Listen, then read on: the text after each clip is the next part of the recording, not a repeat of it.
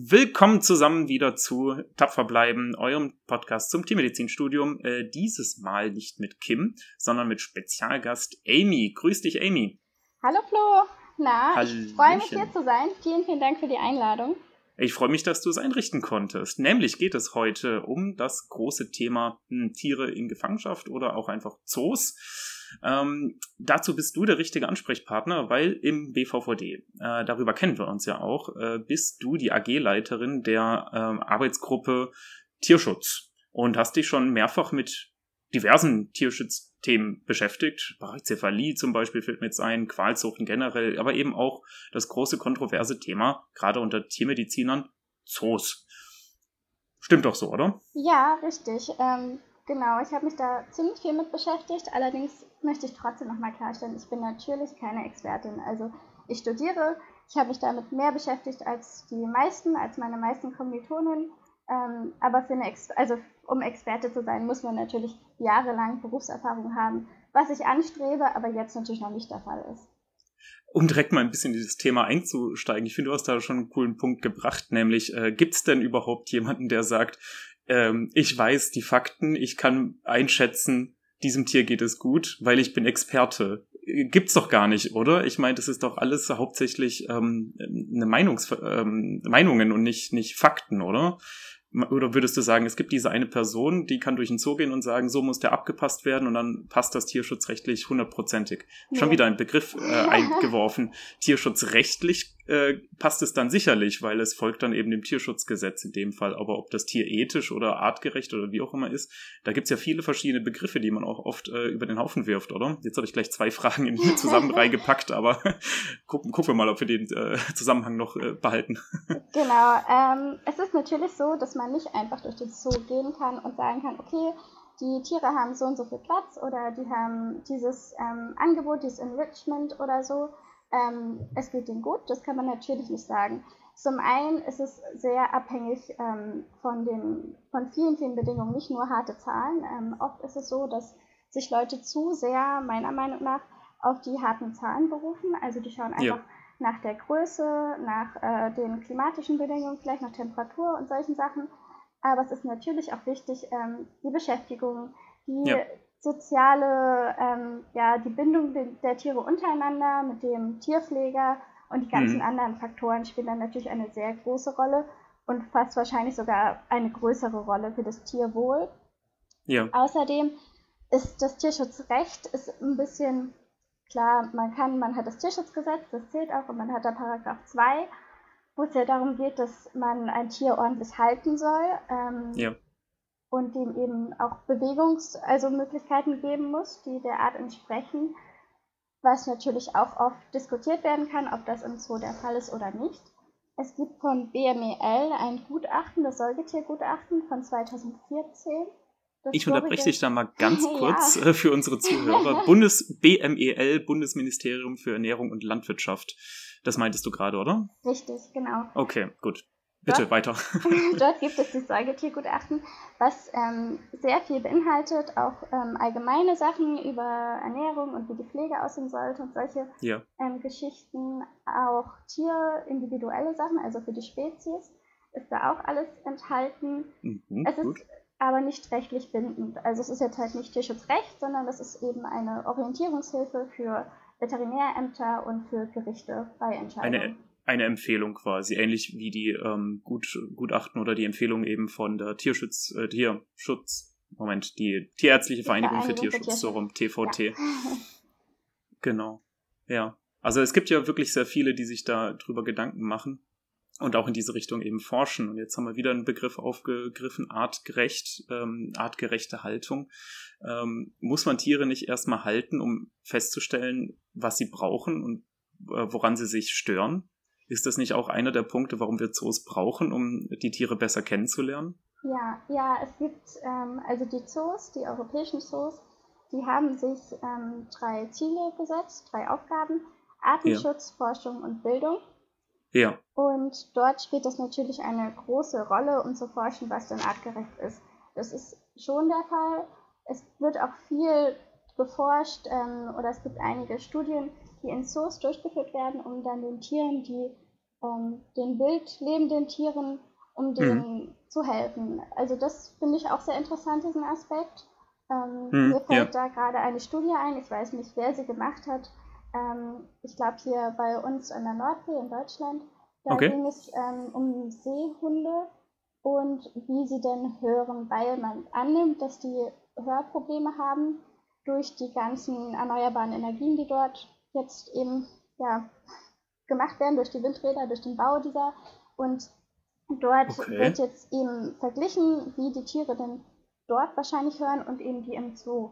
Und dann wird geschaut, wo eben keine Windräder in der Umgebung sind. Genau, Aha. genau. Und das sind dann eben die gesunden oder sollen die gesunden sein, wo dann eben geguckt wird, ob das denn eine Diskrepanz gibt oder nicht. Ja, spannend. Ich dachte jetzt spontan erstmal, als du gesagt hast, dass die Probleme haben zu hören an den ganzen ja, ähm, Schiffsverkehr zum Beispiel. Oder ähm, äh, gibt ja auch die verschiedenen Anlagen, wo, wo Öl aus dem Meeresgrund äh, hochgezogen wird. Äh, ich dachte eher an sowas, aber dass die Windräder da mitspielen, hatte ich jetzt gar nicht auf dem Schirm. Aber ja, klar, ähm, wie, wie will man das herausfinden, äh, wenn man nur die Tiere beobachtet und ähm, keine mh, hm, trainierten Tiere hat, an die man halt auch mal äh, Blut abnehmen kann. Ne? Das finde ich ja auch ganz spannend, dass die Tiere, die, also so kenne ich es aus den Zoos, äh, diesen Umgang einfach gewohnt und antrainiert werden. Ähm, nicht für Shows oder so, natürlich auch, aber eben auch, dass der Tierarzt daran kann, an den Braunbären, den Löwen, ähm, ohne dieses Tier jedes Mal zu sedieren, äh, damit äh, der Tierarzt eben diese, diese Untersuchungen ähm, vornehmen kann.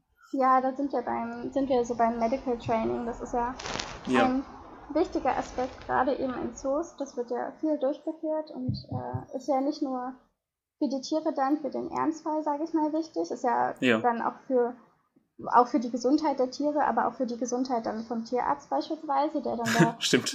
genau. Tierarztschutz ist genauso wichtig. ja, auf jeden Fall. Ähm, es ist aber auch eine schöne Beschäftigung und es ist ja auch gut für die Bindung zum Tierpfleger. Mhm, mhm. Ja, da bringen wir wieder diesen Punkt äh, Beschäftigung und Training und diese Bindung zum Tierpfleger an.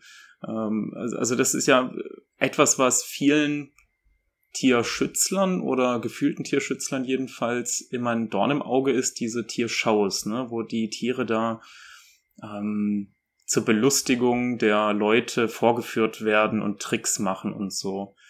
Äh, kann man da dem generell widersprechen und sagen, dass das ist gut für die Tiere, dass sie, dass, dass sie mental, kognitiv trainiert und gefordert werden? Ähm, meiner Meinung nach kommt es ganz drauf an. Ja. Ich finde, man kann es nicht pauschal ablehnen, man kann es aber auch nicht pauschal befürworten. Es kommt darauf an, welche Tiere, was sie machen und wie die Bedingungen sind. Ähm, ich finde es zum Beispiel nicht gut, wenn, was in Zirkussen auch der Fall ist, wenn Sachen gemacht werden, die eben ja, tierschutzrelevant sein könnten. Also ich möchte jetzt auch nicht pauschal was gegen Zirkusse sagen. Es gibt da sehr, sehr gute Beispiele in Zirkussen. Aber Aha. es kommt dort natürlich eher vor, dass ein Elefant mal einen Handstand machen soll oder solche Geschichten, wo ich dann doch denke, dass es wirklich für das Tier nicht gut ist, gesundheitlich mhm. nicht gut. Mhm. Wobei in Zoos es meistens dann doch eher kleinere Sachen sind, die machen sowas wie Beinheben oder so, ja. was dann natürlich keine gesundheitlichen Risiken birgt. Und okay. von daher finde ich, das Training ist wichtig. Ob man es dann aufführt, warum nicht? Also ja. dann sehen ja. die Leute vielleicht auch die Tiere ein bisschen und lernen was über die Tiere, weil oft werden dann ja in diesen Vorführungen ja auch Fakten mit eingebaut über die Tiere und es wird ja einiges erzählt, das ist ja gut. Ja, stimmt. Wenn das Tier allerdings Panik hat in dem Moment oder sehr unsicher ist, ähm, dann finde ich es natürlich nicht gut das, das, das führt dann eben auch zu dieser emotionalen Bindung, oder? Und also unterbewusst ähm, vor allem, denke ich, gerade bei Erwachsenen, aber eben gerade Kinder, ne, das ist ja ganz klar, die sind begeistert, wenn da ein Seehund oder Löwenfütterung oder dergleichen ist und die Tiere dann da noch ein paar Tricks machen und dann werden die Tiere mit Namen vorgestellt und ein bisschen zu Hintergrund erzählt und äh, vielleicht eben auch wirklich direkt ähm, ein bisschen Sozialkritik geübt und über die äh, ja, Existenzbedrohung dieser Art gesprochen. Das lässt sich halt natürlich super viel besser vermitteln ähm, mit wenn es in diese Show mit integriert ist, anstatt wenn so ein Dokumentarfilm oder ein Zeitungsartikel da ist. Das muss man ja auch ganz klar sagen. Ich meine, äh, Spaß und Lernen ist immer gut, wenn man das verknüpft wird. Und gerade diese emotionale Bindung dann ähm, führt, denke ich, schon dazu, dass man sich das dann eher behält und gerade eben die Kinder dann auch ein bisschen begeisterter und interessierter und faszinierter sind von der Natur und dann eben ähm, sich viel mehr dafür interessieren, gerade eben in so einer recht naturentfremdeten Gesellschaft, ähm, die wir mittlerweile haben. Ne? Das denke ich auch. Es kommt eben darauf an, wie der Zoo das dann gestaltet. Ja, ähm, ja. Prinzipiell du hast ja auch äh, genau eine sehr gute Sache sein. Du hast ja auch gesagt, Zirkus ist dann nochmal was anderes wahrscheinlich. Dann konzentrieren wir uns hier erstmal auf, auf die Zoos. Ähm, ich denke gerade, weil der Zirkus ja auch äh, das Bedürfnis hat oder es anstrebt, möglichst spektakulär zu sein, oder? Und jetzt hast du schon den Anhandstand vom Elefanten äh, angesprochen. Ähm, da muss ich mich nicht eingelesen haben, um zu begreifen, dass das wirklich ein gefährliches äh, hm, ja, Artistikmanöver ist für einen, für einen Elefanten und sicherlich auch langfristig nicht gut ist für seine Gelenke etc. Äh, ist es das, was du meinst, dass der, dass der größte Unterschied ist zwischen so einem Zirkus in der Tierhaltung und, und dem Zoo, dass dem Zoo eher um Arthaltung und Forschung geht und äh, dem Zirkus doch eher um spektakuläre Aktion? Ja, schon. Hier möchte ich aber auch nochmal sagen, dass es auch in einem Zirkus kommt es sehr selten zu einer Stereotypie der Tiere. Dass es wirklich vorkommt, ist echt nicht oft und im Zoo kommt es häufiger vor wo wir gerade da bei den Tierschern sind, weil viele Tiere natürlich nicht so intensiv trainiert werden im Zoo. Ja. Vieles liegt auch einfach am Zeitmangel der Tierpfleger. Da muss auch der Zoo dafür sorgen, dass er genug Pfleger einstellt. Und manche Tiere wollen ja auch wirklich gar keinen Menschenkontakt haben. Und dann mit denen zu arbeiten, ist natürlich auch, hilft ja keinem. Ähm, Absolut, ja. Magst du noch mal kurz ein bisschen auf Stereotypien eingehen, also Beispiele bringen oder vielleicht generell auch kurz erklären für die jüngeren Semester, äh, was, was wir darunter verstehen? Ja, das ist eine sich wiederholende Bewegung, die quasi keine Funktion aufweist. Das ist, wenn man hat es bei allen möglichen Tieren, also man hat es auch bei Pferden. Viele Leute haben zwar ein Pferd zu Hause. Ähm, es ist aber auch im Zoo oft der Fall, wenn die Elefanten beispielsweise weben, das habe ich selbst auch schon ein paar Mal beobachtet, das ist, wenn die Elefanten eben von quasi das Gleichgewicht von rechts auf links und wieder mhm. auf rechts ähm, verlagern. Und das, diese, dieses Verhalten erfüllt ja keinen Zweck, das ist quasi ja ohne Zweck ja. und es ist eben sich immer wiederholend. Ähm, ja, und das ist eben eine Verhaltensstörung, das tritt ein bei Tieren, die ähm, quasi ihre Reize nicht ausleben können, sage ich mal. Also mhm. Also die das normale Verhalten können die nicht ausleben, versuchen dann oft Verhalten in andere Situationen reinzubringen und ist so ein bisschen, wenn die einfach auch überfordert sind mit ihrer Situation.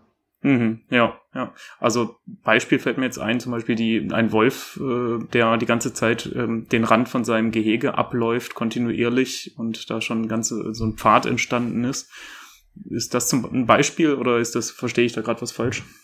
Ähm, du verstehst alles richtig.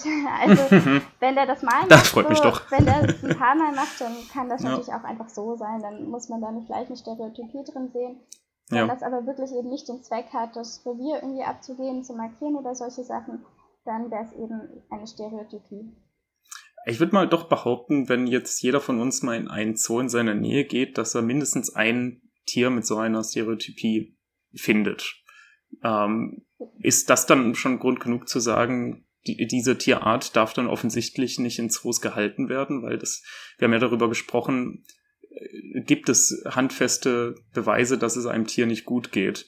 Wenn man sagt, man guckt sich die Physiologie an und gibt dem Tier Temperatur und Ernährung und alles wunderbar, auf dem Papier müsste es dem gut gehen, aber dann zeigt er eben doch ganz konkret, diese Überforderung, diese Langeweile, diesen Ausdruck von, ich kann nicht meine artgerechten Instinkte ausleben. Äh, das ist dann ja wirklich schwarz auf weiß fast schon. Ähm, müsste man dann nicht sagen, diese Tierart darf nicht in Zoos gehalten werden?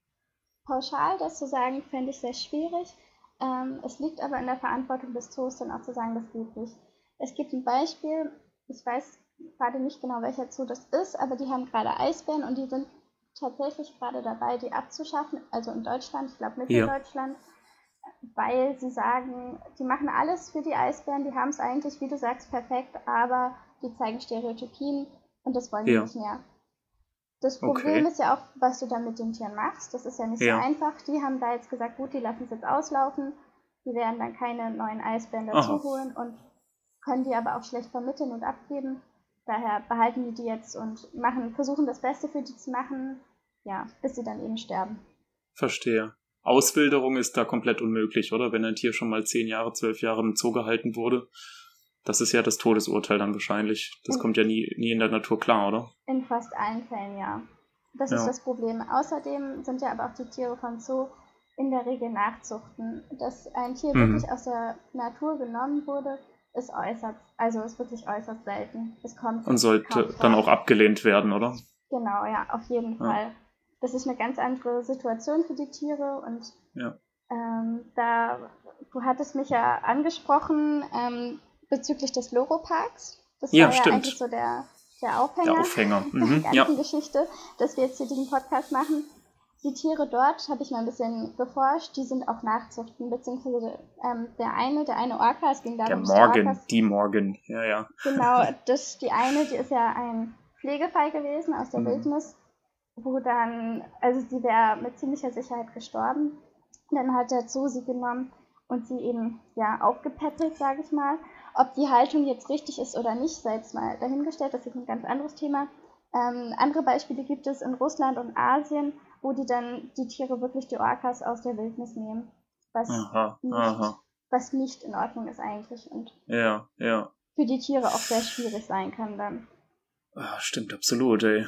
Ja, also vielleicht noch kurz zur Erklärung. Ähm, ich habe es, glaube ich, schon mal in einer anderen Folge gesagt. Äh, nach den Prüfungen war ich mit Kommilitonen in Teneriffa und da gibt's ja auch den Loro Park, also ein größerer Zoo, mit eben auch Delfin und Orca-Haltung mit Show äußerst spektakulär, aber es hat in unserer Tiermedizinergruppe auch zur Diskussion geführt, gehen wir da überhaupt hin? Und nach der Show oder auch während dem, der Parkbesuch immer wieder ähm, kamen so diese typischen Fragen auf, die wir diskutiert haben. Und deswegen fand ich es einen ganz schönen Anlass, das eben äh, mit dir äh, hier im Podcast nochmal zu besprechen. Ähm, den Fall morgen, ähm, das ist, war eben ein, ein Orca, der angespült wurde, ähm, nur noch irgendwie 500 Kilo von einem Idealgewicht von zwei Tonnen hatte und so weiter. Ähm, abseits seiner Gruppe, also komplett isoliert eben gefunden wurde und dann im Nachhinein wohl auch eine Taubheit diagnostiziert wurde, weswegen das Tier dann eben wahrscheinlich den äh, Gruppenzusammenhang verloren hat. Ähm, also ich denke, da kann man nichts Negatives sagen, wenn man äh, dieses Tier dann aufnimmt und eben in den Bedingungen, die der Park bieten kann, dann wieder hochpeppelt und dann eben einbindet in die Show. Ähm, als das der Park gegründet wurde, wurden die Tiere natürlich schon aus der Wildnis entnommen. Ich meine, irgendwann musste man das ja starten so, ne? also das kann man auch diskutieren. Aber du hast schon recht, danach sind das eben, ist das eben Nachzucht. Ähm, ich habe auch irgendwie ein Interview gelesen vom Betreiber dieses Parks, dass er sagt, das gehört eben zur äh, Natur dazu. Diese Fort, die Fortpflanzung gehört einfach dazu. Ähm, und dann haben wir auch irgendwie auch eine Pflicht, eben mit den Tieren zu züchten oder eben ähm, Geburten zuzulassen oder ähm, genau. Also konnte ich schon auch irgendwo nachvollziehen. Ähm, aber ich denke, keine Tierhaltung in einem Zoo spaltet die Leute so sehr oder führt so, so emotionalen Diskussionen auch wie eben Orca- und Delfinhaltung, oder? Was meinst du? Ich gebe dir recht, wobei für mich persönlich auch die Elefantenhaltung auch sehr schwierig ist. Ah, Hauptsächlich ja. mhm. aufgrund des Platzes, weil das ja doch ein ganz anderes ähm, ja, Bewegungsmuster ist, wenn die da in Afrika oder Indien sind und dann hier im Zoo, wo die, ich weiß nicht wie viel, aber natürlich deutlich, deutlich weniger ähm, ja, Platz haben zum Laufen. Ja. Das ist schwierig und äh, bei den Orcas und Delfinen, ja, die sorgen für sehr viel Aufruhr. Es sind ja auch sehr intelligente Tiere, wie man weiß, gerade die mhm. Delfine. Mhm. Was dann auch nochmal problematisch sein kann, ist natürlich echt schwierig. Ich das verbindet die drei Tierarten so ein bisschen, oder? Soziale, intelligente Tiere mit einem großen Bewegungsradius in der Natur, also Orcas, Delfine, Elefant meine ich jetzt. Vielleicht kann man Wölfe sogar auch noch da reinnehmen, oder? Ja, ich denke auch. Wobei, wenn man bei der, ähm, ja, beim, bei der Intelligenz ist, dann nur mal als kleine Randanmerkung, Schweine sind sehr intelligente Tiere und wir ja, haben sehr viel Massentierhaltung. Das ist richtig. Das ist aber ein anderes Thema. Genau, wir wollen da gar nicht, gar nicht drauf eingehen. Sonst ufert das hier aus. Das machen wir dann wann anders. Ja, ja gerne, ich bin dabei. Mhm. Ja. Ja, und ähm, was ich auch noch so ein bisschen, was ich noch ein bisschen kritisch gesehen habe, ist, dass die Tiere, ich, ich kann da gar nicht so viel zu sagen über den Loro-Park, aber meines Erachtens, Wissens nach, vielleicht weißt du es, Flo, und kannst es ja mal sagen, ja. ist es eben nicht unbedingt eine Familie, dass die Tiere herkommen. Klar, dieser Pflegefall sowieso nicht mit den anderen, aber ähm, es ist, ich habe das ein bisschen recherchiert, weil es eben auch wichtig ist, die sozialen Strukturen in der Natur sich anzuschauen. Wie ja. die Tiere denn zusammenleben, wie viele Tiere und ähm, wie die zueinander stehen. Und dort ähm, ist es bei Orcas so, dass die quasi eine alte Kuh, nennt man das, also die ja. Mutterkuh eben haben, und ihre Kälber und ähm, halt dann die weiblichen Jungtiere. Ist halt die okay. Frage, wie, mhm. wie es da jetzt aussieht. Ich weiß es nicht, weißt du? Ich weiß auch nur, dass da sechs Tiere gibt. Ähm, aber wie da das soziale Gefüge mit denen ist, kann ich nicht sagen. Aber ich meinte, die haben eben ein großes Becken zusammen. Also groß. Ich meine damit nur, dass es eben nicht mehrere unterteilte Becken sind, wo sie isoliert gehalten werden, sondern eben alle zusammen. Abgesehen eben von dem, der Mutterkuh, die jetzt tatsächlich ein Kalb geworfen hat, die wurde eben isoliert ähm, gehalten zusammen mit ihrem Kalb. Ich schätze mal zum Schutz des Tieres. Ich habe es aber auch leider auch nicht mehr so genau im Kopf. Also insgesamt kann ich da nicht, nicht viel zu sagen. Ja, da, da müsste man vielleicht nochmal schauen. Bei manchen Tieren ist es auch nicht so, so tragisch, sage ich mal, für das Tier, wenn es in einer anderen Sozialstruktur lebt, aber für viele Tiere ist das ja doch etwas sehr Natürliches, ein natürliches Verhalten, ähm, ja, mit Instinktverhalten verbunden. Und wenn ja. die Tiere dann in anderen Gruppen leben, kann es eben wirklich zu ähm, ja, Unwohlsein, Frustration der Tiere oder Aggression eben auch ausarten ja. dazu. Aggression, auch ein guter Punkt. Ähm, da ist ja auch vorgekommen, ich glaube 2005 oder 15, auch mhm. im Loro-Park tatsächlich, dass eben ein Pfleger von, der, von einem Tier, von einem Orca getötet wurde. Der war mit dem im Wasser. Äh, das war damals wohl noch regulär in der Show mit drinne, dass er eben mit den Orcas geschwommen ist. Und ähm, dieser Orca hat dann den, seinen Pfleger oder Trainer eben äh, die ganze Zeit unter Wasser gedrückt und den nicht wieder auftauchen lassen. Ähm, jetzt habe ich von einem Kommilitonen Tonin gehört, das sei eigentlich einfach ein Spielverhalten von den Tieren, dass sie sich halt auch gegenseitig so drücken unter, unter Wasser oder eben anstupsen, sage ich mal.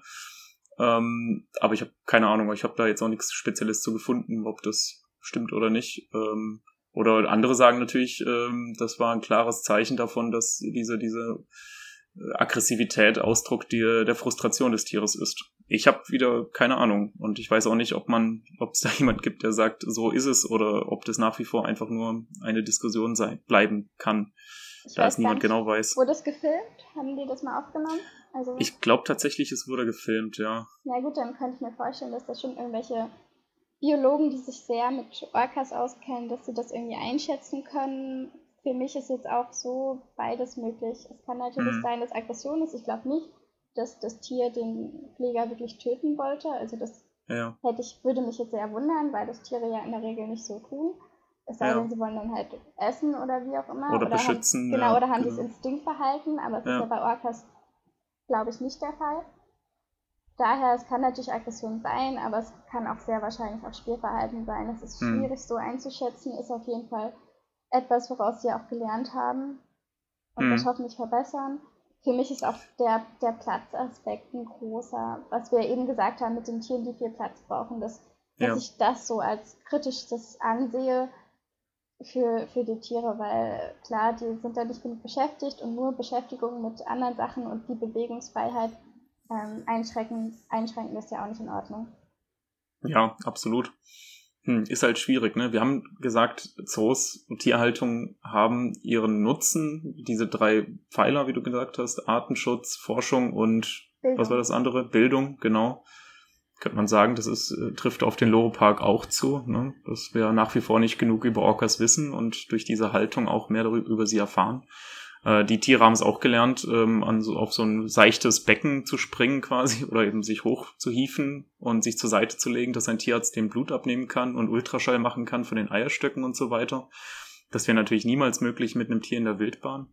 Dann die Bildung natürlich auch. Da in der Show, ich war ja da, äh, haben sie eben auch zehn Minuten bestimmt im Vorfeld ein Video gezeigt mit der Geschichte von morgen und was sie alles vorhaben mit den Orcas und ein bisschen Hintergrund und so weiter und auch zwischendurch immer wieder was gesagt. Ähm, und die Tiere dann untersucht, auch während der Show und dabei was erzählt dazu. Also ich denke, das fasziniert die Leute schon und führt dann eben doch auch mehr dazu, dass wir über diese Tiere reden, über die diese Tiere diskutieren, über die ähm, Haltung natürlich streiten, aber auf jeden Fall über diesen Umweg auch über den Artenschutz sprechen und die Bedeutung davon und ähm, wie arg es um die Tiere bestellt ist in der freien Natur. Also ich denke, ich habe keine Ahnung, wie es den Tieren wirklich geht. Ich weiß es nicht. Ich kann es nicht herausfinden. Muss jeder seine eigene Meinung haben. Aber ich denke, unumstritten ist es, dass egal wie, nicht egal, aber trotz dessen, dass es den Tieren vielleicht schlecht geht, ähm, haben sie einen, einen Vorteil oder ein, üben eine, eine Funktion aus für die ganze Art. Ja. Ist dann eben die Frage, inwieweit rechtfertigt das die Haltung? Auf jeden Fall. Ich vertrete ein bisschen die Meinung, dass die Tiere nur gehalten werden sollten im Zoo, wenn es wirklich eine Bereicherung darstellt für das individuelle Tier. Mhm. Weil nur ein längeres oder gesünderes Leben, was man ja in der Regel im Zoo auch vorfindet, das muss man ganz klar sagen. Also die tierärztliche Versorgung im Zoo ist in der Regel erstklassig, also besser ja. geht gar nicht. Viel besser, als es vielen, vielen Haustieren ergeht. Ja.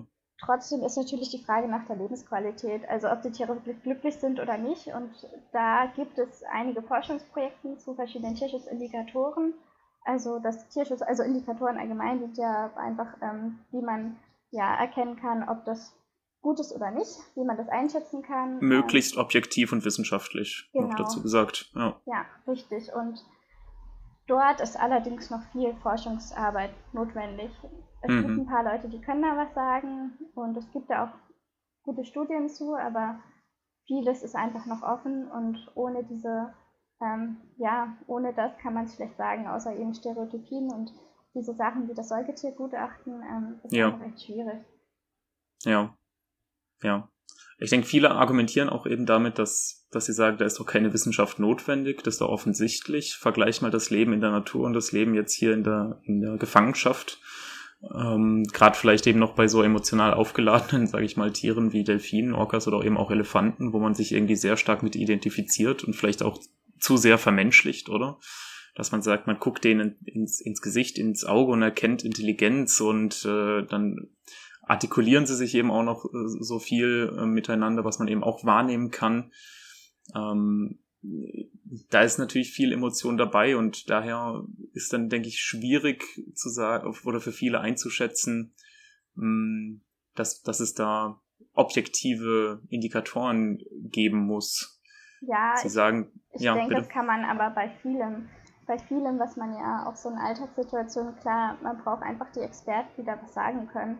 Also mhm. alleine seinen Tumor zu diagnostizieren oder so, das weiß ja jeder, das hilft nichts weil am ja. Ende ist es dann halt doch was anderes oder also ne, es, es bringt ja einfach nichts. Man braucht ja schon Experten, die das wissen, die da viel geforscht haben und die da was sagen können. Etwas, ja. was ein bisschen problematisch ist, ist, dass, ähm, dass die Veterinärämter, die kontrollieren ja auch die, Zoo, äh, die Zootiere, also die laufen ja auch durch den Zoo und schauen, ja. dass da alles in Ordnung ist, ähm, die Tierhaltung und sollen ja auch die Tiere anschauen. An viele Tiere kommt man natürlich nicht ran aber das, das große Problem, was es auch gibt, ist einfach, dass man die einfach nicht genug Zeit hat. Die müssen durch den Zoo gehen, ähm, gehen meistens ja auch nur dahin, wo gerade irgendwas ansteht, wo sich was ändert, wo Tiere transportiert werden mhm. oder neue Tiere dazukommen. Man bräuchte längere Tierbeobachtungen. Es hilft nichts, wenn man dann da zehn Minuten steht, sondern man muss da wirklich schon einen halben Tag oder so dann mal bei den Tieren stehen, um zu schauen, wie denn ihr Verhalten miteinander ist, das Verhalten, ob sie die Beschäftigungsmöglichkeiten wirklich annehmen, ob sie dann noch ja. Stereotypien aufweisen, zeigen oder ähm, solche Geschichten. Und da ist oft, ja, wie gesagt, die Zeit ist einfach oft auch schwierig und das hilft dann auch nichts, wenn da Leute dann kommen und sagen, oh, der, der Löwe, der lässt gerade den Kopf hängen oder der liegt da und hat den Kopf auf dem Boden, dem geht so schlecht. Mhm. Ja, aber vielleicht mhm. schläft er einfach nur. Ja, man, manchmal interpretiert man es falsch ein, ne? Man weiß es dann nicht so genau. Total, ja. total. Ich frage mich jetzt auch gerade, weißt du das, äh, sind es dann spezialisierte Amtstierärzte oder ist einfach das nächste Veterinäramt wird dann ähm, angefragt, diese, diese Untersuchung, diese Kontrolle zu machen? An sich arbeiten die sehr eng zusammen. Das Veterinäramt mit dem Zoo. Mhm. Ich nehme an, dass schon in der Regel der, der gleiche ähm, Amtstierarzt zuständig ist für den Zoo oder die gleichen Amtstierärzte, dass es nicht ja. immer komplett rumrotiert.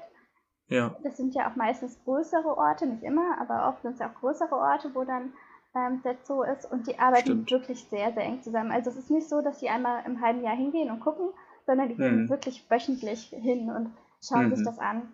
Das, ähm, Mhm. Das ist schon echt sehr eng. Und wie gesagt, wenn da eben Transporte sind, neue Tiere dazu oder weg, dann also geht das alles über die, wenn da irgendwelche Gehege umgebaut werden oder neu gebaut werden, dann muss das auch alles genehmigt werden. Mhm. Ähm, Okay. Ganz viel muss genehmigt werden, auch wenn ähm, noch ein anderes Thema, das haben wir noch gar nicht angeschnitten. Ich finde das noch Ja. ziemlich wichtig und auch sehr interessant. Das Töten von Zootieren. Wenn man Tiere, also oft ist es der Fall, dass man überflüssige Tiere hat, sage ich mal. Da können wir auch gleich noch weiter drüber reden. Ähm, und um diese selbst zu verfüttern, da braucht man auch zum Beispiel eine Genehmigung. Mhm. Okay, also sagen wir mal, der Zoo hat Gazellen oder Zebras und die vermehren sich eben und jetzt ist, reicht der Platz nicht mehr für die für das nächste die nächste Zebra-Generation. Ähm, was dann mit diesen überzähligen Tieren passiert? Mein, meinst du das jetzt? Ja, ja. Also Okay. erstmal muss man eben schauen, ob man die Tiere nicht doch vermittelt bekommt. Ähm, Mhm. Da muss man gucken. Es gibt ja auch ähm, immer die Zuchtprogramme. Also der, der Zoo an sich kann auch oft nicht selbst entscheiden, glaube ich, ähm, wie der da, also was wo er dann Fortpflanzung zulässt und wo nicht. Sondern das Ja. wird alles so ein bisschen auch geregelt, was ja auch sehr sinnvoll ist, dass da jemand ein Auge drauf hat und verschiedene Zoos miteinander abgleicht und dann da ein bisschen guckt. Und dann eben auch schon plant, dass die Tiere natürlich auch inzuchtmäßig, dass sie dann getauscht werden. Okay, ja, ja. Da, ja, dann oft hat man Tiere, die dann, ja, die man nicht, ich sag mal, nicht gebrauchen kann. Mhm. Ähm, das kann, das kann oft sein, weil es ja einfach nicht vorhersehbar ist. Zwar hat man ein Zuchtprogramm, jedoch weiß man natürlich nicht, was für ein Geschlechter daraus kommt. Ja, ob ja, männlich oder weiblich. Und meistens braucht man ja eher die weiblichen. ja, Ähm, je nachdem, was man hat. Manchmal kann man die männlichen dann noch in einer Junggesellenherde-Gruppe halten. Mhm, Das kommt natürlich mhm. ganz auf die Tierart drauf an. Oft geht das auch nicht. Ja, und dann ist das, ja, was soll man damit machen, wenn keiner diese Tiere annehmen kann?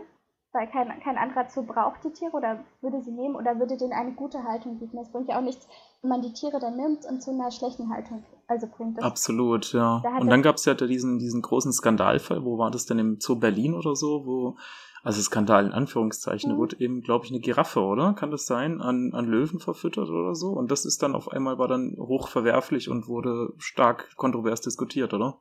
War das so in etwa? Ja, ich bin mir gerade nicht sicher, ob es Berlin war oder Nürnberg oder so, aber auf jeden Ja. Fall, es gab, genau, es gab ein Jungtier, eine Giraffe und ähm, wurde verfüttert. Den genauen Hintergrund weiß ich gerade auch nicht, aber ich weiß, dass es eben, ich weiß, dass sehr zum Skandal gemacht worden ist. Wobei Genau. wir mal ganz ehrlich sein müssen, ähm, wenn das sind Raubtiere. Die Raubtiere, die brauchen Fleisch.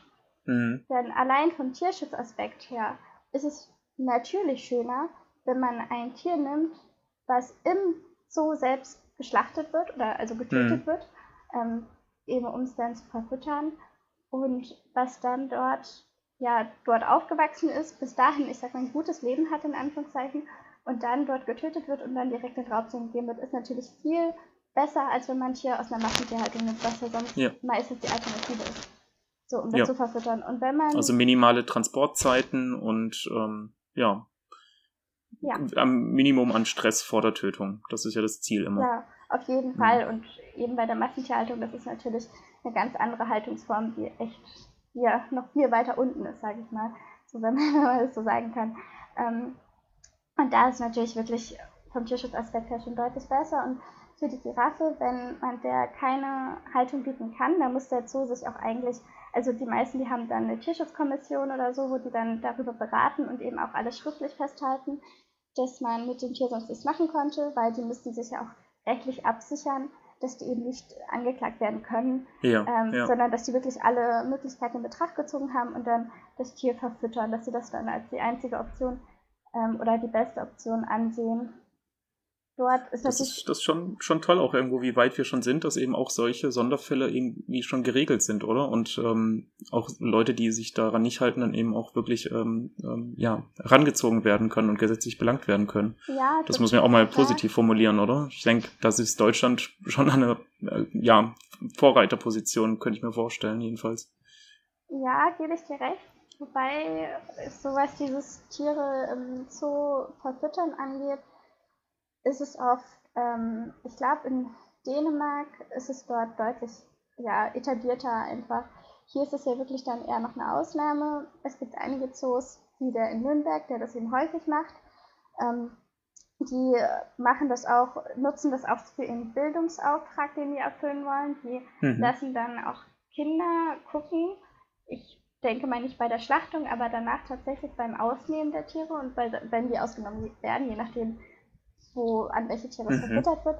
Ähm, da haben, also da haben die dann auch berichtet, dass die Kinder tatsächlich danach gesagt haben, wir wollen Biologie studieren, weil die das so wahnsinnig spannend fanden mit Aha. den Nieren und mit dem und dem und ja. also das einfach mal zu sehen, wie das so funktioniert und da finde ich der Bildungsauftrag ja wirklich erfüllt, wenn die dann sowas zeigen können und die Kinder danach sagen, ja, wir wollen das auch. Also, wir wollen mehr darüber wissen. Genau, wir wollen ja. da informiert sein und das ist schon eine schöne Sache. Finde hm, ich, find hm. ich wirklich gut. Die Frage ist, klar, muss man Tiere züchten, züchten lassen, wenn man weiß, dass man mit dem Jungtier nichts machen kann oder eben 50-50 Chance, ob männlich-weiblich nichts mit ihm mhm, machen kann. Es gibt viele, die sagen ja. Also oft ist die Meinung ja, weil man ja doch ähm, den Verhaltenskreis, Funktionskreis Sexualverhalten hat. Ja, ja. Wo dann die Tiere ja ihre, sag mal, ihre natürliche ja, Libido dann ausleben möchten. Mhm. Und das ja, trägt für die also der Zufriedenheit bei und ist auch die Jungtieraufzucht und ähm, ja, auch wahrscheinlich auch das Trächtigsein, ich weiß es nicht, ist dann auch etwas, was wirklich Beschäftigung bietet mhm. für die Tiere. Mhm. Ja. Klar, für den Zoo ist es dann auch nochmal so ein Publikumsmagnet, wenn dann. Auf jeden Fall, ja. kleines, kleines Baby Knut und so. Ja. ja, total. Ja. Total. Da, ja, da gibt es natürlich das ja, alternatives Kastrieren, mhm. was ziemlich auch oft schwierig kritisch angesehen wird, weil das natürlich zum einen Unterdrückung ist, haben wir die mhm. Amputation laut Tierschutzgesetz und ähm, dass es ja auch gesundheitliche Risiken bergen kann mhm. und man auch nicht immer weiß, ob das Tier für immer in dem Zoo bleiben soll oder wenn es ja oder ob es dann doch nicht vielleicht woanders hin soll, das ist oft auch nicht so klar. Stimmt, ja. Jetzt, wo du ähm, Amputation angesprochen hast, also äh, ich habe ein bisschen mich eingelesen, auch bei der TVT kann ich auch jedem empfehlen, da auf deren Homepage mal zu gehen. Die haben wirklich viele Gutachten und wirklich wissenschaftlich hochwertige Empfehlungen und so weiter geschrieben. Äh, also unter anderem eben Thema Amputation über die Flugunfähigkeitsmachung von ähm, ja, Zoovögeln, also Pelikane und Flamingos zum Beispiel jetzt mal äh, wo ja eben auch amputiert wird zum Teil ähm, oder die Schwungfedern, Ansätze ähm, verödet werden, dass die nicht nachwachsen und die Tiere dann eben wirklich so flugunfähig gemacht werden. Wer sich schon mal überlegt hat, warum der Flamingo jetzt nicht eigentlich einfach wegfliegt, weil da ist ja seltenst eine, ähm, ein Netz drüber über dem Gehege. Ja. Also keine Volierenhaltung. Mhm. Ja, ähm, da da zum Beispiel zu Leipzig weiß ich, da machen die das, ähm, dass die jedes Jahr dann die Tiere, ich glaube, beschneiden. Also das ja. könnte jetzt wirklich nicht richtig sein, die, die Begriffe, die ich jetzt sage. Das eine ist halt, dass man beschneidet und das andere, dass man stützt, glaube ich. Wenn man die stützt, dann ist es sozusagen blutig und also wenn man eben nur schneidet, dann entsprechend nicht. Und beides dient der Flugunfähigkeitsmachung. Und in Leipzig, da fangen die halt jedes Jahr die Tiere ein und beschneiden die dann, also unblutig. Mhm was natürlich auch schwierig ist, weil die dann jedes Jahr wieder den Stress haben, weil für so einen mhm. Flamingo, wie du jetzt gesagt hast, ist natürlich schon sehr ja, stressreich, ereignisreich, dann eingefangen zu werden und festgehalten und dann ähm, ja, so alle nach und nach. Das ist schon großer Aufwand, große Aufregung und ja auch nicht ähm, so schön dann für die Tiere. Das andere, wenn man die also stützt, dann würde man das einmal im Leben machen. Dann mhm. man die einmal, wenn die klein sind, ein und macht es dann. Aber da ist wieder die Frage, und Leipzig sagt zum Beispiel, ja, wir tun die jedes Jahr Stress an, wo es natürlich schöner wäre, wenn, ich weiß nicht, wie alt die werden, aber die werden nicht so jung, also die werden schon ein paar Jahre alt, dann, ja. wenn man die einmal stützen würde. Doch ist dann auch wieder die Frage, ob die Tiere wirklich immer im Leipziger Zoo bleiben sollen oder ob sie nicht mal woanders hinkommen, wo okay. die dann ein ähm, quasi ein Netz drüber haben. Aha. Weil man braucht ja nichts machen, die können ja auch fliegen können, wenn man ein Netz drüber hat und wenn man das komplett ähm, ja, eingezäunt hat sozusagen. Nur in Leipzig ja. hat man das eben frei, so wie du gerade gesagt hast, und da können die dann nicht wegfliegen. Ja, wo ich jetzt eben auch gelesen habe, dass ich denke, alles im Leben hat irgendwie Vor- und Nachteile. Es gibt nicht irgendwie das System, was generell für alles besser ist. ähm, dass eben bei einer volieren Haltung ähm, es eben auch oft oder öfter jedenfalls äh, zu gefährlichen Anflugtraumata kommt, äh, wenn die Vögel eben Fluchttier als Fluchttiere dann eben auffliegen und auch mit hohen Geschwindigkeiten dann eben doch mal irgendwo gegen das Netz fliegen. Ähm, ob das jetzt der Grund ist, das Ganze einzulassen, ist dann auch wieder die Frage, aber ja, ich kann mir das ähm, gut ja. vorstellen. Ähm, bei Flamingos ja. ist es der Fall, dass die ja von sich aus nicht viel fliegen. Also Flamingos mhm. sind ja wirklich Tiere in der Natur, in der freien Natur. Dann stehen die auch die meiste Zeit des Tages und also mal zum Ortswechsel fliegen die dann und ähm, das kann ja eh im Zoo nicht gegeben sein und die fliegen ja. wirklich nur einen geringen Teil des Tages, sodass ich weiß nicht, wie es für die Tiere ist. Ich kann das nicht einschätzen. Ich habe die Tierschutzindikatoren ja. nicht. Ich habe da keinen Tag gestanden und die beobachtet. Aber so von, von dem her ist es schon was anderes, als wenn man dann natürlich mit Vogeln und sehr viel fliegt und dort mhm. das Gleiche tut. Oft genau, also das ist, das will, denke ich, wirklich keiner, dass man dem Falken flugunfähig macht, dass er nur noch irgendwo hin und her hüpft oder so. Das ist nicht der Plan, nee. Aber es gibt eben, wie du gesagt hast, denke ich, so ein paar Arten, ähm, die eben wirklich nur zur Flucht oder Fortbewegung fliegen und sonst eben gerade für die Futteraufnahme so ein Flamingo, man verbringt ja doch die meiste Zeit irgendwie stehend am Seeufer, glaube ich, wenn ich es richtig weiß, äh, wo man das diskutieren kann, dass das ähm, dem Tier, für das Tier ungefährlicher ist, es äh, flugunfähig zu machen, statt in einer Voliere zu halten. Ja, das, das stimmt. Und oft ist ein Argument des Zoos, dass es schwieriger, dass meistens die Tiere weniger Platz hätten, würde man es komplett als Voliere haben. Ja. Ja. Ich weiß nicht genau, ob das jetzt nur finanziell bedingt ist oder wie, aber das hört man ganz oft, dass das Argument ist, ja, Platz ist dann, also man muss das halt schon abwägen, der Bodenplatz ja. und wenn man dann auch die fliegen lässt. Ja. Meinst du denn, äh, wir haben hier in Deutschland eine Sonderrolle oder eine Sonderposition? Ähm, wir haben jetzt auch viel darüber gesprochen, dass die Zoos ähm, äh, ja diesen Bildungs- und Artenschutzauftrag haben ähm, äh, fast schon als wären sie eine staatliche Institution. Ist die Frage, sind sie das eigentlich oder sind das Privatbesitzer, wo man denen dann ja doch ähm, unterstellen muss, dass sie in einem kapitalistischen System leben und ja doch einfach hauptsächlich Geld mit ihren Tieren verdienen wollen? Ähm, weißt du das? Kennst du da einen Hintergrund? Sind Zoos in der Regel staatlich oder stehen da Funktionäre dahinter? Bin mir nicht sicher, aber ich denke, dass sie nicht staatlich sind, weil man ja eine, ähm, man braucht ja aber die staatliche Genehmigung. Also man ja. kann nicht einfach daherkommen und ähm, ja, ein Zoo eröffnen, sondern man braucht ja auch laut Tierschutzgesetz, ähm, da braucht man ja auch die Genehmigung dafür, um das machen zu mhm. können. Mhm. Natürlich steht da auch, also immer Finanzen stehen dahinter, selbstverständlich. Mhm. Es ist wahnsinnig teuer, auch ein Zoo zu führen ja. ganzen, das ganze Futter, was da jeden Tag verbraucht wird, das sind, ist ja, das sind ja riesen, riesen Mengen. Das ähm, Personal, genau, der Platz. Personalkosten ja. sind ja immer ja. riesig. Solche Sachen, das ist immer der Fall. Wichtig ist einfach, dass die Tiere nicht leiden. Das mhm. ist mir mhm. wichtig und wenn da Geld mit verdient wird, meinetwegen. Ähm, mhm. An dieser Stelle dann noch kurz der Hinweis, dass viele, sehr, sehr viele Zoos betreiben auch Artenschutzprojekte, die nicht mhm. im Zoo sind, sondern auch eben in der Wildnis. Mhm. Da investieren wir auch viel Geld da rein. Okay, ja. Ja, und sonst gilt ja immer dieser, dieser Grundsatz so nach bestem Wissen und Gewissen. Also, ja, Tatsache, ja.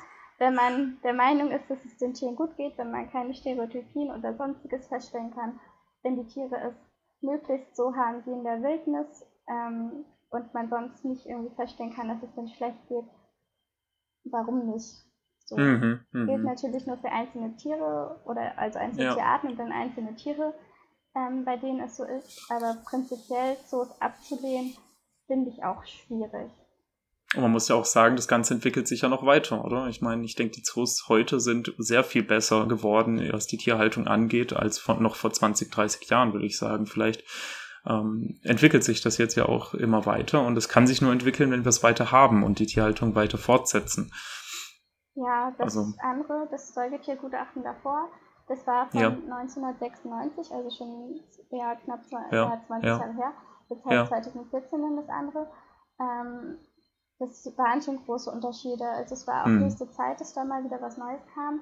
Es ist immer schwierig. Man hat immer die Tier- und also Tierschutz, Naturschutzverbände auf der einen Seite und die Zooverbände auf der anderen Seite. Das ist oft der Fall, was ich jetzt auch nicht genau sagen, ich möchte jetzt auch nicht quasi eine Position einnehmen, aber die haben zum Beispiel bei diesem Säugetiergutachten Differenzprotokolle erstellt. Mhm. Schwierig, okay. also ziemlich schwierig finde ich. Das heißt, dass die sich geeinigt haben, sozusagen. Also die haben sich geeinigt auf die Säugetiergutachten. Und dann gibt es noch jeweils von beiden Standpunkten nochmal so ein Differenzprotokoll, wo andere Werte dann drin stehen.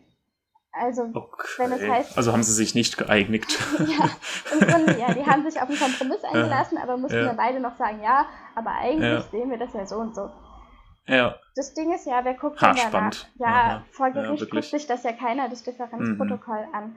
Okay, verstehe. Also mhm. es ist schwierig, das zeigt auch keine Einigkeit und ja, es ist, es ist ein bisschen schade so und was wir auch ganz am Anfang hatten mit diesen harten Zahlen, auch werden da ja in dem Säugetiergutachten natürlich auch harte Zahlen stehen, halt wie viel Quadratmeter ein Tier bekommen soll, ja. wie viel Quadratmeter bei Affen, nicht nur ähm, die Grundfläche, sondern auch die Fläche quasi senkrecht. Mhm. Solche Sachen okay. ja. stehen mhm. da drin und da ja, werden die anderen Sachen oft auch einfach nicht genug berücksichtigt. Steht dazu auch teilweise drin in dem Säugetiergutachten. Mhm. Und da steht auch drin, dass es auf aktuellen wissenschaftlichen Erkenntnissen und eben vom Zoo abhängigen Erfahrungen basieren soll, mhm. die Tierhaltung. Was ich auch sehr sinnvoll finde, ist die Frage, wie das immer umgesetzt werden kann, weil es ja doch auch sehr teuer ist, neu ja, zu bauen. Ja, und Platzmangel in der Stadt ist sowieso gegeben. Absolut. Ja, muss man einfach gucken. Wichtig ist, wie du sagst, dass sie sich weiterentwickeln, dass sie ja. am Ball bleiben und nach bestem Wissen und Gewissen handeln für die Tiere ich finde es halt immer schwierig in diesen Diskussionen, dieses Gegeneinander, wie du jetzt auch gesagt hast, die Tierschützer auf der einen Seite, die Zooverbände auf der anderen Seite. Ich habe da immer das Gefühl, die Leute nehmen für sich ein, das Recht zu sagen, dass sie wissen, was für die Tiere gut ist und dass die anderen nur die bösen Kapitalistenschweine sind. Ähnliches Beispiel wie bei äh, Landwirten und Artenschützer oder ähm, Umwelt- und Tierschützer und so weiter, dass, dass die Landwirte oder in diesem Fall vielleicht auch die, die Zoobesitzer immer in diese Position gedrückt werden oder denen unterstellt wird, dass sie die bösen Tierquäler sind, die nur Geld scheffeln wollen, anstatt mal zu sagen, wir setzen uns an einen Tisch und versuchen wirklich zusammen praktikable Lösungen zu finden, weil wir glauben, dass wir alle zusammen es für die Tiere besser haben wollen. Und stattdessen ist immer so ein hochemotionales Gegeneinander, anstatt ja, mal ein bisschen sachlicher über die Thematik zu sprechen. Ich denke, das, das fehlt so ein bisschen. Ja, total. Also ich denke auch, die haben ja im Grunde ein gemeinsames Ziel. Die wollen, dass es klappt, ja. die wollen, dass den Tieren ja. gut geht, die wollen, dass es Erfolg hat und ich denke auch der Erfolg kommt ja auch damit, dass es den Tieren gut geht. Jedenfalls kann man das hoffen. Klar, zu einem ja. gewissen Teil nicht, aber zu einem Großteil. Daher denke ich auch, das ist einfach echt schade, dass sie sich da nicht einigen können, sondern dann mit diesen Differenzprotokollen kommen mal gucken, wie es sich in Zukunft entwickelt. Mal gucken, ob dann beim nächsten Mal, bei der nächsten Ausgabe, ob es dann wieder sowas gibt. ja, ich denke, absolut, absolut. Das ist ja eh das Wichtigste eigentlich, dass man weiterhin drüber diskutiert, es hinterfragt, uns nicht einfach nur abnickt. Ähm, also das allein haben ja schon Zoos und denk, ich denke auch Zirkus in diesem Punkt geschafft, dass sie auch irgendwo provozieren und zu einer Diskussion anregen. Ähm, was wir ohne die wahrscheinlich nicht so viel hätten, dass die Leute sich viel weniger für Natur und äh, Artenschutz und so weiter interessieren würden und dann eben auch Zoos kritisieren. Auch jemand, der Zoos kritisiert, äh, macht ja etwas für den Artenschutz oder beschäftigt sich viel mit, mit dem Artenschutz, sage ich jetzt mal so. Das allein ist ja auch schon mal eine positive Sache. Naja. Ja, cool. Äh, hat mir sehr gut gefallen mit dir heute. Ähm, wie geht's bei dir jetzt eigentlich gerade so privat weiter? Du bist doch jetzt, kommst jetzt ja äh, aus einer sehr spannenden Zeit hinter dir. Ähm, wo warst du gleich wieder? In Costa Rica oder wo war das? Ja, Costa Rica. Erzähl mir doch mal, was, was hast du da gemacht? Ähm, ja, wir sind, also mein Freund Lenny und ich, wir sind nach Costa Rica geflogen, weil ich einen Preis erhalten habe. Ähm, das war von der World Veterinary Association. War mhm. das der Global Student Animal Welfare Award. Das klingt sehr fancy. Mhm. das heißt, die vergeben jedes Jahr diesen Preis oder eben eine Reihe von Preise und ähm, einer davon war eben für einen sehr engagierten Studenten oder Studentin. So richtig? Ja, sie vergeben jedes Jahr, also ist auch noch gar nicht lange, ich glaube seit drei Jahren vergeben sie an fertige okay. Tierärzte einen Preis und zwar Aha. einen je Region, also je Weltregion. Da hat ähm, aus, ja, hier aus Europa hat eine Niederländerin gewonnen, die mhm. ist auch total klasse, ich mag sie auch sehr, sehr gerne. Wir haben uns da kennengelernt und ähm, ja, das ist wirklich ja, eine schöne, ein schöner Kontakt, der da entstanden ist. Und Super, freut mich. Da ja. haben wir jetzt auch dann erstmalig dieses Jahr einen Studierendenpreis vergeben. Ah, du bist die allererste, äh, äh, ja, wie sagt man, Preisempfängerin ja. für diesen, diese Kategorie? Cool. Tatsächlich ja, und ich glaube, ich glaube, da ging es den anderen Gewinnern so wie mir. Also wir konnten das alle nicht glauben und waren ja. auch alle, glaube ich, der Meinung, dass wir dachten, ach, es hat doch bestimmt irgendjemand anderes mehr verdient oder hier ist ein Fehler aufgetaucht oder irgendwas. Ähm, das ja. ist halt wirklich, also das ist für, für weltweit eine Person, ne? Weltweit, nicht irgendwie nur Deutschland oder so das muss man, muss man sich mal auf der Zunge zergehen lassen. Ich meine, du hast halt auch extrem viel gemacht, was diese äh, Tierschutzdiskussion angeht. Ne? Das, das muss man ja sagen. Es, es, es geht nicht darum, wer hat die meisten Tiere gerettet oder wer war an vorderster Front auf irgendeiner militanten Demo. Es geht einfach darum, ähm, dieses Thema in den Fokus der Bevölkerung zu heben und einfach mal neutral, sachlich ähm, miteinander darüber zu reden, miteinander und eben nicht auf Kon Kontroverse oder ähm, äh, Konfrontationskurs mit den Leuten zu gehen. Ne? Da gebe ich Und da hast du ja echt, ja. echt viel, viel gemacht in die Richtung. Seminar, Kongress in München, Tierschutzkongress, auch in Zusammenarbeit natürlich mit der ähm, IVSA äh, und der ähm, Arbeitsgruppe IVSA vom BVVD und dem ganzen Team, aber diesen ganzen Anstoß und die Durchführung das war ja wirklich ein großes Event, die jährlichen, halbjährlichen? Nee, Moment, die Tierschutzseminare, die äh, regulären sind ja, machst du ja jährlich oder hat die Arbeitsgruppe jährlich vor, ne? Genau, die sind jährlich. Ja. Das nächste ist jetzt vom 21. bis zum 23.06. in Leipzig. Also mhm. sehr bald. Und das Thema ist auch, ähm, was wir gerade besprochen haben, ein bisschen Zoo, Zoo und Zirkus. Hm? Ähm, Passt ja gut. Ja, genau. Da geht es auch. Für mich geht es immer darum, zu schauen, dass Leute die Möglichkeit haben, sich mit Tiersystemen zu beschäftigen, dass sie sehen, was das für eine Wahnsinnsvielfalt ist, was da mit reinspielt. Und ja. dass es nicht nur Tiere kuscheln ist oder so, sondern es, es, ist ja quasi gar nicht Tiere kuscheln, sondern es ist ja alles das ganze ähm, kritische Hinterfragen, das politische, das es ist einfach so ein, ja, also ich brenne total für den Tierschutz. ja, das merkt man wirklich. da gibt es so viel, was man da machen kann. Und es ist so schön, wenn Leute einfach dafür sensibilisiert sind und mhm. mal nochmal hinterfragen, was sie denn immer tun, was sie denn im Alltag kennen. Also auch mal das, was wie es immer abläuft, mal denken, ist das wirklich gut so, ist das wirklich das Beste oder ja. können wir da noch was verbessern? Ja. Und top. Ja. kann, man, kann man sich noch anmelden? Äh, ist wahrscheinlich sehr zu spät für das ähm, Seminar in Leipzig. Ja, ist zu spät. Das Aber dann nächstes Jahr wieder. Mhm. Richtig. Mhm. nächstes Jahr gerne wieder. Ähm, Thema mhm. also steht noch nicht fest. Und die weiteren, quasi, es stehen jetzt noch so zwei größere Sachen an. Das eine ist eine Tierschutzwoche. Diese Tierschutzwoche, ja. die soll wahrscheinlich im November stattfinden, also dieses, diesen Jahres und soll parallel an allen deutschsprachigen tiermedizinischen Fakultäten ähm, ja, veranstaltet oh, werden mhm. und unterschiedliche Sachen ähm, mhm. beinhalten. Also Standort intern und Standort eben Also Standort ja. intern sowas wie mal Kino oder Podiumsdiskussionen, Vorträge, ja. solche Sachen. Ja. Aber auch übergreifend, dass man da ähm, ja so ein Quiz wollen wir machen, so, so für alle und wollen dann mal schauen, ob wir da irgendwelche Gewinne da uns sponsern ja. lassen können. Solche Sachen, dass wir da wirklich auf vielen verschiedenen Ebenen mit vielen verschiedenen Medien eine Woche lang mal so ein bisschen den Tierschutz bewerben, die AG Tierschutz, den BVVD und da mal ein bisschen die Aufmerksamkeit erhöhen und ja. vielleicht ein paar motivierte Studierende zu uns gewinnen können, weil ich bin mir sicher, es gibt, es, also es arbeiten viele in unserer Arbeitsgruppe mit. Ja. Es gibt sicherlich noch viel mehr, die Lust hätten, was zu machen und da möchte ich denen auch eine Plattform bieten, dass sie da sich engagieren können und ein bisschen, ja, so hochschulpolitische oder auch andere Luft schnuppern können, alles, was, was denen eben gerne gefällt. Und da freue ich mich auf diese Woche. Die intensive Planung beginnt erst nach dem Tierschutzseminar, Mhm, mhm. also in drei Wochen etwa. Da, Ja, klingt super. Genau, falls da jemand gerade zuhört und Lust hat, da mitzumachen, sehr, sehr gerne. Und dann einfach Die- melden bei mir. Dir einfach schreiben auf äh, tierschutz.bvvd.de oder was ist deine Lieblingskontakt? Äh, ja, die, passt. die ist super. ja. Sehr gut. Und Ihr habt's andere- gehört. Das andere Projekt, was gerade startet, ist eine eigene Podcast-Reihe.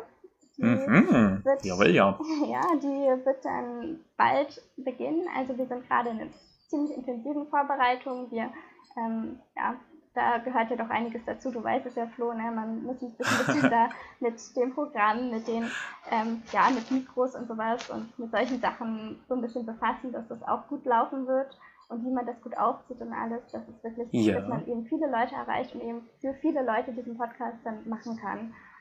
Da, und den mache ich zusammen mit Annette van de A, die Gewinnerin aus den Niederlande. Ach nein, wirklich? Das ist ja mega spannend. Ja, Macht ihr dann auf Deutsch oder Englisch? auf Deutsch. Wir werden zwischendurch auch englischsprachige Ja. Gäste da haben, wird er eben Ja. auf Englisch sein. Und ansonsten auf Deutsch. Wow. Das ist eben auch etwas von der AG Tierschutz vom BVVD. Das ist ja großartig. Das höre ich jetzt auch zum ersten Mal. Das ist ja, da freue ich mich sehr drauf. Kannst du schon anteasern, wann es losgehen wird? Ähm, ich denke, also in einem Monat etwa dürfte so der erste da sein. Aber mal gucken. Schauen wir mal. Ja, wir genau. Wir werden es auf jeden Fall raushauen Ja. über die BVVD-Kanäle. Ja, genau. Großartig. Ja, top. Amy hat mich sehr gefreut. Äh, Wir nähern uns der vollen Stunde. Das heißt, wir, die Zeit wird knapp. Ähm, möchtest du noch etwas sagen, irgendwas raushauen, irgendwas empfehlen? Äh, ihr könnt ja, also wirklich einfach nur die, die Message an alle, macht was. Macht was, ob es in Sachen Tierschutz ist. Ich denke, euch interessiert Tierschutz, wenn ihr den Podcast gehört habt. Macht was, macht einfach irgendwas. Also ob ihr euch mit in Hochschulpolitik engagiert, ob es über ein BVVD ist oder dann doch über eine andere Organisation, über einen anderen Verband. Das macht wirklich auch was. Und ich studiere auch Tiermedizin und das Studium, ja, es ist stressig und es gibt Phasen, wo man viel weniger für sein Ehrenamt machen kann. Das ist aber nicht schlimm.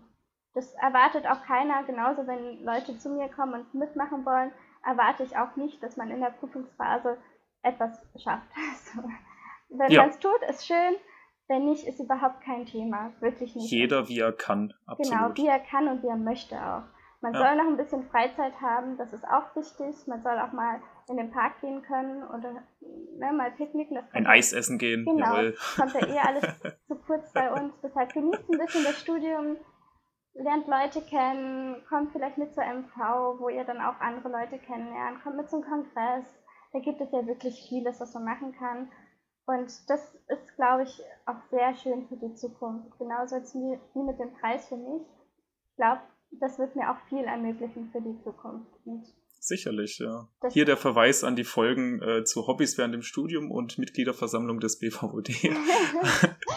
Hört da noch mal rein. Äh, ich denke, da unterstützen wir die Aussagen von Amy auch. Ähm, es hat ja auch per persönliche Vorteile, so ein Ehrenamt, die man auch klar benennen muss.